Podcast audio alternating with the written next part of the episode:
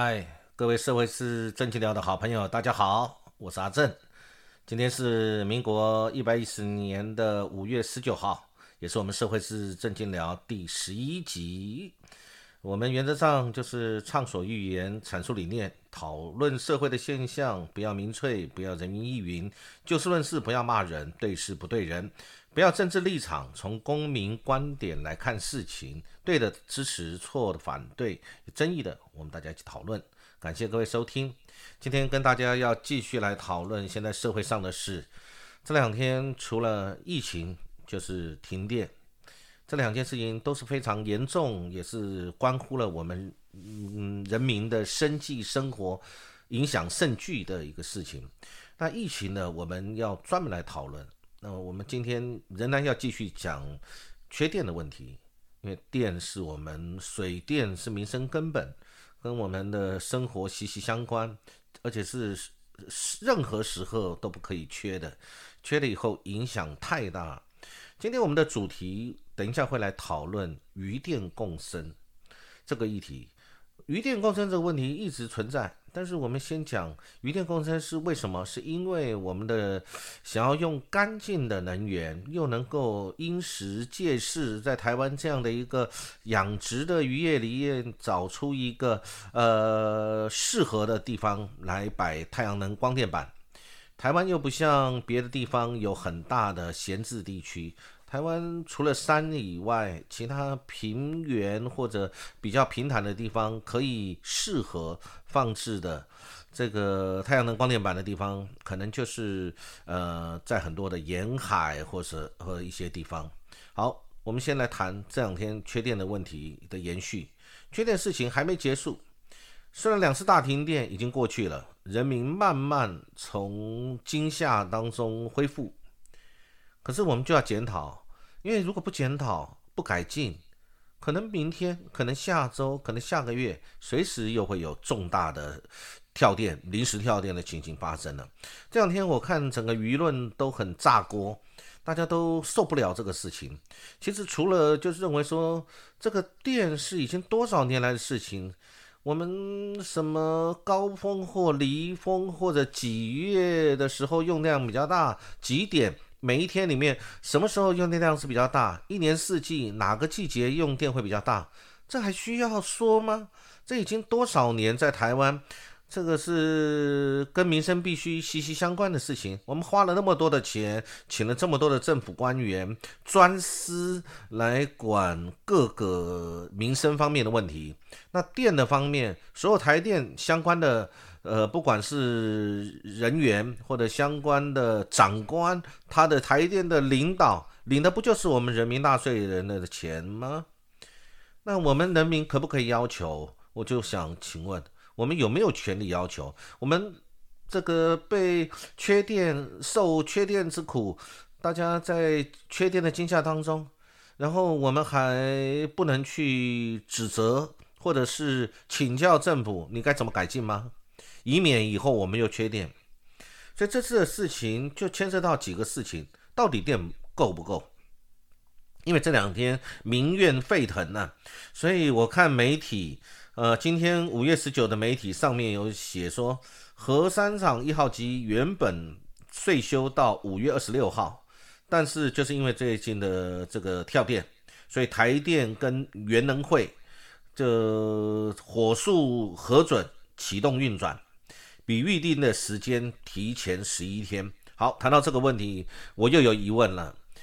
呃，如果你可以提前，是因循怠惰吗？或者是你本来就可以提早运转的，是因为现在缺电，上面的压力大了，所以你要赶快提早？还是这个牵涉到安全的问题，所以你本来就有排定一个一个？固定的检查跟审核跟一个机制，然后安全了，检查无虞了，然后你才可以启动运转。所以媒体解说外界有质疑，原能会是否审核快开快车，让这个一号机尽快发电。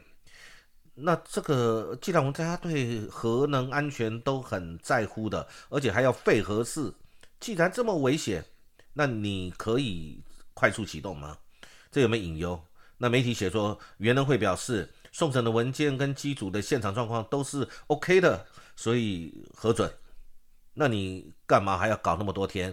是为了让公务员比较有宽裕的日期吗？这个就是做事的态度。这个部分我也有意见。好，那么如果说元能会这个表示可以，然后这个台电也 OK，那我们就尽快启动。但是有一个，我想任何都是专家学者、官方、产官学各方面，我们都要对一个事情来去做评论跟讨论，跟做一个集合监督。清大原子科学技术发展中心主任，呃，叶主任说，呃，媒体写的，他的核电厂的机组大修合计约四十天，还算合理。啊，他说这次合资四四天还算合理，所以这个就让我们比较安心一点啊，是不是？这个当初是时间抓的比较长。好，但是我们还是讲，那媒体继续写，停电主因是台电在可用电力的备转容量率做假账。像五一三停电日，台电的官网备转容量率有百分之十点零，但已缺水一整年，怎么还能够把水力发电估进备转容量里面？因为备转容量里面有包含了像我们的呃发电有光电、有风电，还有水电。那水力发电本来就不够，因为我们缺水，所以没有跳电就没有去检讨。就缺水归缺缺水，呃，然后这个备载容量够不够？那是备载容量够不够？那这个问题又牵涉到一个问题了。政府的官网能够随便写吗？能够随便把不确定的，或者是明明在合理的范围、合理的思维逻辑，在这个专业里面经营几十年的这些专家，然后你们不知道这上面的这个百分之十是真的还是假的？那我觉得这个应该要启动检方的调查，你来查核每一个人。用证人的方式来询问、来调查，你们知不知道这个百分之十是假的，或者是不正确的，或者是有疑虑的，或者是强烈，或者你有理由认为这个是不合理的？如果有，为什么不存在？呃，为什么不提出？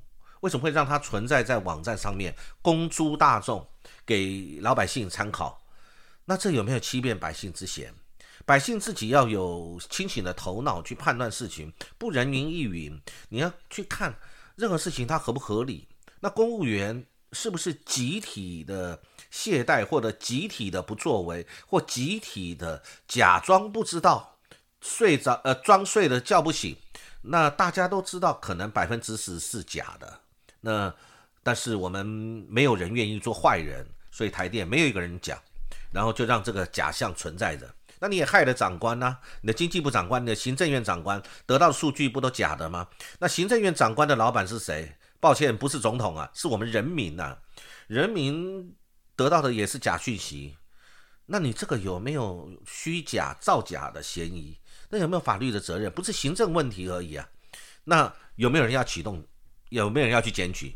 这个事事情有问题。我觉得这个这都是合理，我们都想得到的。你这个怎么会想不到？那然后台电的发言人，我觉得最近的这个发言啊，他讲说这个因为核三厂大修，所以而且天气变热，用电大增，那所以台电有想办法去加快进度，但对核安相当审慎。哦，那当然要审慎了。对于核安怎么可以不审慎呢？台电发言人，你能不能代表？台电，你讲的话能不能有确定的数据证明你讲的都是真的？因为你是发言人嘛。台电在网站上公诸于民，他对上是对他上司政府、上层政府负责，对下是百姓，他要有公信，以招公信。他的数字对不对？那我看媒体都写说这个东西做假账，那做假账就算了，有没有人要去追究？台电不是什么下台就可以，这都是好感觉就是一个沉疴已久的一个制度呃，我们就这样子因循苟且的得过且过，出事再来解决，出事就上面长官出来道歉，然后叫人负责下台，然后下一个新闻又盖过了，人民健忘了，又忘记了。所以我觉得台电这个跳电实在是呃让我们觉得匪夷所所思啊。那媒体有讲，合适的前厂长王厂长他质疑，他说简直是台湾奇迹。谁敢再来投资下一个护国神山？因为我们都知道，我们是呃有这种，就像刚刚说的，我们有这个尖峰时间，有季节性的尖峰，有每日有日的尖峰，有因为产业的发展产生的特殊的尖峰跟需求，这个就是一个供给问题，我们怎么会做不好？而且这次连续两次跳，而且这个跳，我觉得不是单一事件，是一个整个制度的问题。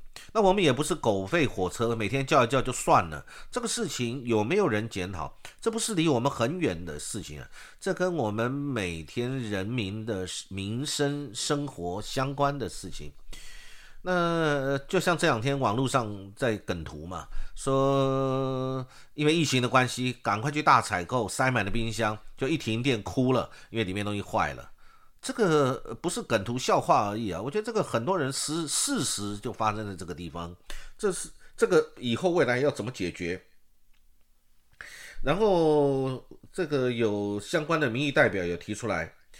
当年我们现任的执执政政府在反对前任的政府的能源政策的时候，前任的呃政府曾呃的我们的领导人曾经说，如果按照现在这个执政党的这个政策，台湾十年之内必然大缺电。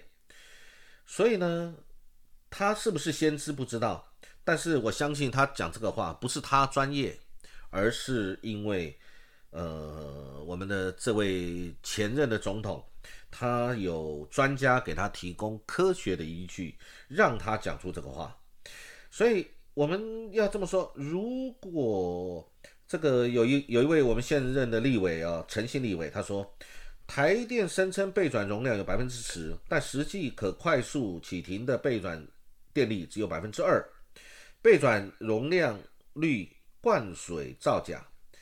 然后这次又称归队的税收机组没有如期这个并网，他讲的应该就是台硕卖疗的吧？他讲的应该是这个，说什么他们没有如期吧？哦，归队什么什么，所以显示台电跟经济部有说谎造假恶习。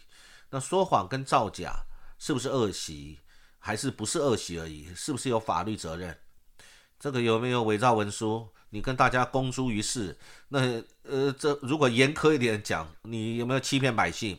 欺骗百姓不用负责吗？或者你明明知道这不是真的，你去登载这是真的，那有没有伪造文书？严格广义一点来讲，有没有伪造文书？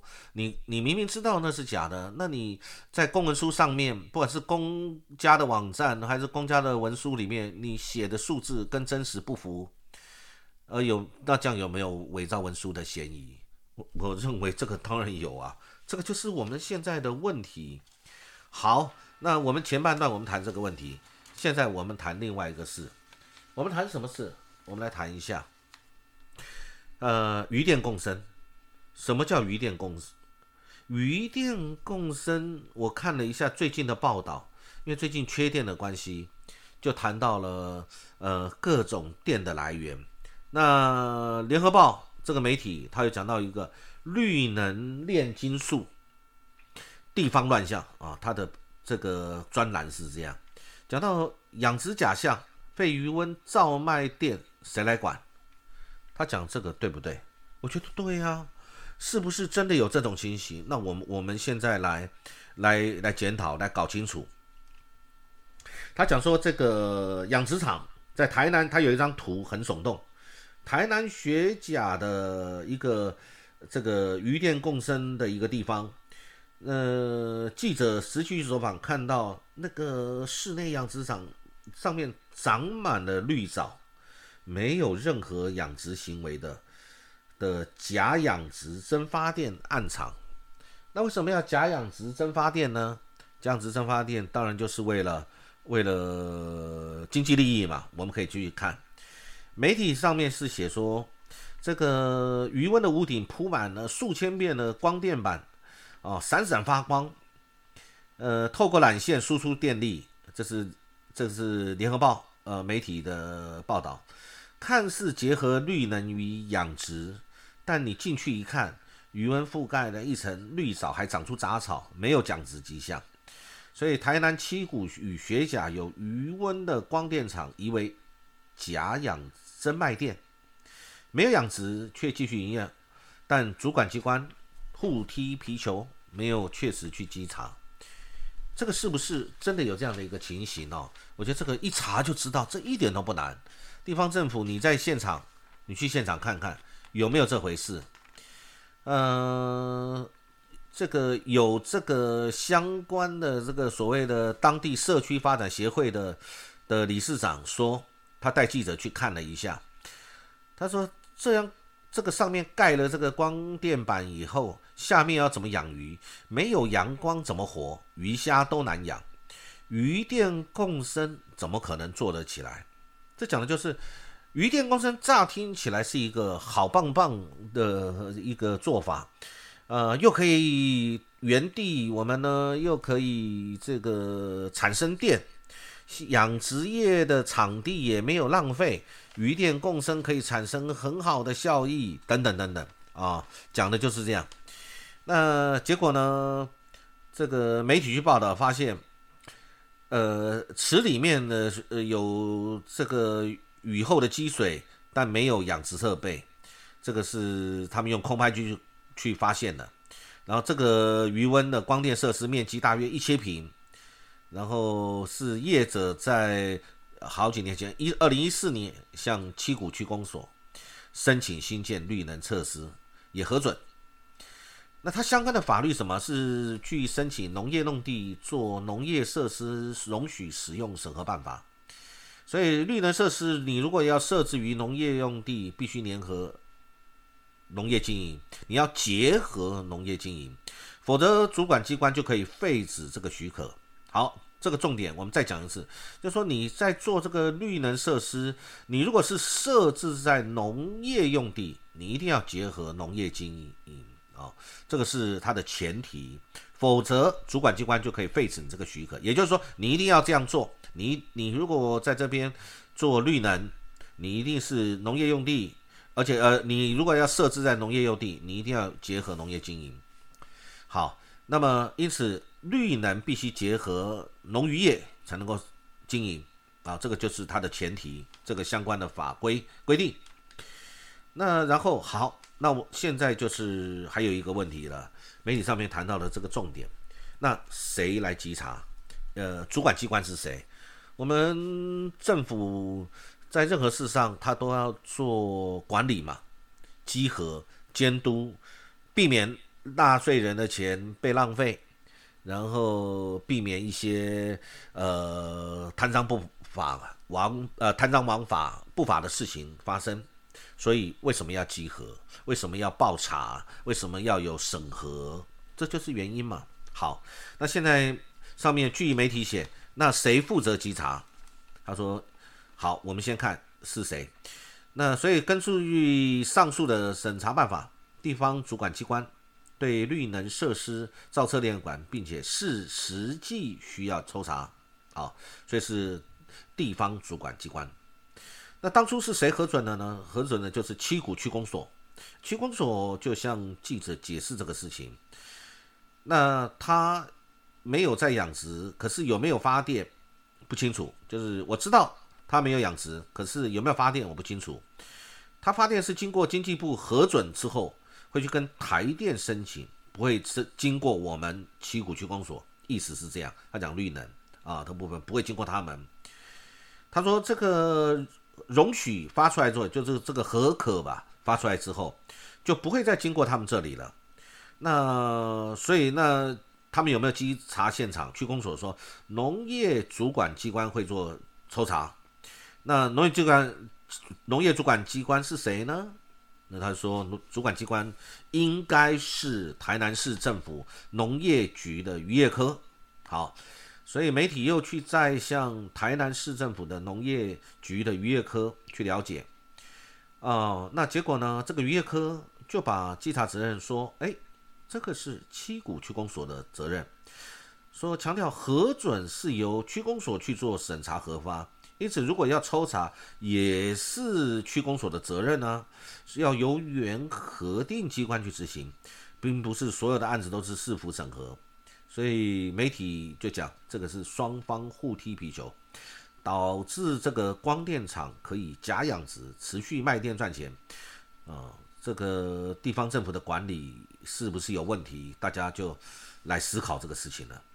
那另外，台南学甲又有一个也是余电共生的开发点，有九百一十八公顷划入余电共生先行区啊，那占了台南总规划面积的一半。更是全国最大的余电共生先行区，好，所以我们就看到这个台湾我们最大的余电共生的先行区，那这里到底现在是怎么样？结果记者说他实际走访这个雪甲，大片的农地干鱼温已经种上光电板了，但在绿能后面隐藏着假养殖真卖电的乱象很多，所以呢，好。那当地的渔民也说了，好，现在换专业人士了，当地人士来看，当地的渔民有研判，这个厂应该已经废置了，水体状况是不可能不适合鱼虾生存，绿藻正常养殖是不会出现的，所以看起来就是一滩死水啊。所以呢，那如果你没有从事养殖，那依法不是就不能做绿能吗？那为什么现在？这个可以继续做呢，那重点还在，那谁来做集合管理呢？到底谁要管呢？区公所说是这个市政府，市政府说这是呃区公所，那现在谁应该管啊？那到最后总得要有人管嘛，对不对啊？总不能说这个总没有人管。那台南市政府渔呃农业局的渔业科就说没有这个是呃区公所，你们发的照你们就要管。哎，这个我的重点是不管谁赚钱，问题是这是从这个绿电卖给政府嘛，卖给政府，政府买电嘛。那政府买电为什么要买电呢？因为政府现在的电发电明显存在着问题，能源政策。有不当的地方，应该要讨论调整，或者是因为大家都很清楚，核是废了，核是废了，我们的这个发电能量产生重大的缺口，所以想当然啊，也很合理，这政府要想办法在各种管道去去找电，光电、水力发电等等这种啊绿电什么，通通要找。那跟我们老百姓息息相关的就是啊，这个政府买绿电的钱是我们的纳税钱，我们能够人容许呃不当的行为在里面，比如说刚刚讲的假养殖真这个卖电费，这个就是明显不当的事情或行为。如果真的有这个事情的话，那结果政府职能失效，没有人管。互踢皮球，呃市呃市的渔业科说这个是区公所管的，区公所说没有，这个是市管的。那明显有不符法令的情形在这个地方，我们继续容忍它存续，但我们没有作为，这不是公务员怠惰，这是什么？或者是这里面是不是有什么不当的利益勾串？不然为什么你不管？为什么互相踢皮球，让这事情每天存在，每天存在？他们这个不符合规定的去多赚一天的绿电的钱，我们老百姓就要多帮他们付一天这种有问题的、呃不符法规的绿电卖给政府，而政府的法规又有缺失，因为废掉了核电，我们的缺口很大。那政府的责任在哪里？你是不是要调整好你的法规？核电不好，如果大家都觉得不好，全体都觉得太危险，我们就废掉。如果有很多人也认为核电是必须的，只是要做好管理，那这个是相对值，这是比较，这是不是绝对值？如果全世界都没用核电，只有我们在用，那我们还真得审慎思考，为什么别人都不用？我们比较聪明，别人笨，还是别人都不用，是因为他们有很科学的依据跟考虑？这个我们都可以经过科学的探讨，这个科学的验证出来的。那现在，世界很多国家都在用核电，我们周边的也都在用核电。当然，日本福岛发生了核电的这个事情，这个是我们要把它列入负面因素之一。没错，是会发生事情，造成环境的污染，很大片的土地长时间的被污染，这个是风险。那现在就是谁轻谁重，百分比如何去评断哪一个是对我们比较好、比较适合？在这个时间点，过去已已别谈，现在谈现在跟未来。现在哪一种是我们必须的？我们人民因为没电而生活痛苦，但是我们不敢用核电，但别的国家都在都在用核电。我们每天就好像跑三点半一样，企业跑三点半，明明你钱就是不够，就是挖东墙补西墙，求爷爷告奶奶，今天再用别的钱来借来再转这里，临时周转，反正你总量就是不足嘛，因为你是总量不足，那你的就是供需供供需的问题，你的供给就没那么多，那需求就这么大，然后你就要想办法挪来挪去，其中一个环节出问题了，就跳电。跳电就造成人民的民怨，而且人民的生命财产都可能损失，还有我们国家相关的形象，或者我们的重大产业、战略性产业的损失，或者国外对投资台湾产生很多的疑虑，这觉我觉得这都是我们要去思考，到底要不要核电？因为现在感觉台湾就是电不够嘛。那再来回头继续检讨这个余电共生。那媒体上面还谈到了，就诚如刚刚说的，那他为了应付，因为他没有养殖，但是他要做绿能，那怎么办呢？所以我看到媒体上面写的很耸动，有鱼电易容术，他把当你要稽查的时候，他把大概一百斤的鱼，便宜的鱼倒进去就好了。他说这个鱼很便宜，有便宜的鱼，几百斤倒下去，鱼就很多了。你要鱼电共生。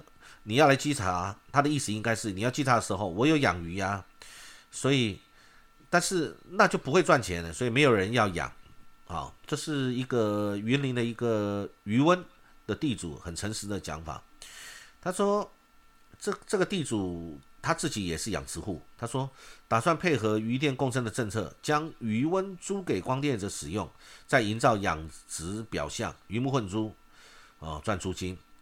他说有光电业者要以每年每公顷四十万元向他承租余温，他已经决定要租了，他就收租金养老了。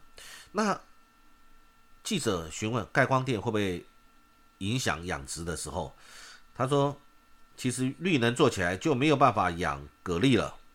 他说不要再骗了，鱼电共生不可能。那他们说的一个形式，这样才比较好通过。这个是一个呃养殖户。兼地主他说的，他自己有三十年的养殖经验，他判断盖了光电板以后，因为缺少日照，文革是养不起来的，因此出租鱼温以后不会捕捞鱼货贩卖，但是还是要去制造一个养殖的表象，因为法规是这样规定的啊。所以呢，其实我我们就看到这里就知道了，他讲的这个就是为了上有政策，下有对策，他对于这个事情。就是实物上，大家为了要赚钱，就这样的看法。好，另外一个问题，那太阳能板会损坏、会报废、会折旧，最后会回收。那回收以后在哪里？结果回收以后，这个大家对这个地方团体有对下乡的中央官员提出这样的询问的时候，就换来各单位互踢皮球。啊，也就是我们这个余电共生缺乏完善的配套，所以大家有很多的质疑。嗯这个实在是再来，我们讲这个中央去年召开渔电共生会议的时候，县府人员反映那个地方会属地层下陷区，养殖户没有合法的水权，因此无法申请养殖渔业登记，也不能做渔电共生。结果，中央后来仍然将那个地方划为先行区，啊，这是媒体说的。我对这一点我很讶异。那那这个不就是你明明知道是不可以的，你来这样做，那是中央仍然将它，因为你中央知道这里没有合法水权，没有办法申请养殖渔业登记。但是你仍然将它划为先行区，这是什么概念？这是什么样的人在做这样的决定？呃，有人要负责吗？或者是这个在法律上行吗？我认为是在法律上是不行的，这不可以的，因为你你这个不符合这样的法律规定条件。那中央你如果是真的，你这里是不符合的，因为你没有。合法水权，所以你没有办法申请养殖渔业登记。你不能申请养殖渔业登记的话，你就不能做绿电嘛。那所以你不能做渔电共生。那你中央为什么还要来帮这边划为这个所谓的呃渔电共生的先行区呢？是划好有趣的吗？这令老百姓不解。那未来我觉得这个废弃的要怎么处理？那这个是属于谁？哦，说这个中央官员来的时候呢，那个官员互踢皮球，能源局推给环保署，环保署再推给太阳光电产业协会，说是委托协会招标，标到才能处理。那回收厂在哪里？政府没有回答，所以这就是一连串的所有的一个政策，它相关的许多面向要怎么样去整合起来？整合者是谁？最有能力的、最有权力的就是政府啊！政府你。有没有善尽一个政府整合者的这样的一个角色？对人民的钱有在乎，看守我们的荷包，善尽你的职责，做好你的工作。身为我们的官员、专业人士、专业官员，有没有符合法律来办事？这个依法行政，法律的规定，政府一定要优先遵守。当法有冲突的时候，你是这个就让他。呃，随意的就通过了，还是应该要更严谨的去把关，再来审核。审核机制是不是很重要的事情？审核机制是不是可以让我们政府的政策跟老百姓的钱可以得到呃完整、呃适当的保护？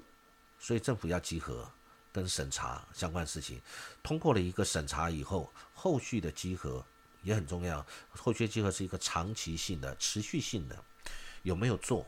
所以余电共生这个议题，这是不是牵涉到很多呃不能说的秘密，或者是我们不了解的利益纠葛？我不知道。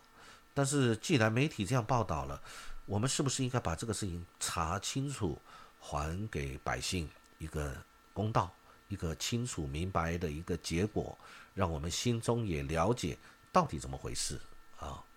我想今天跟大家分享。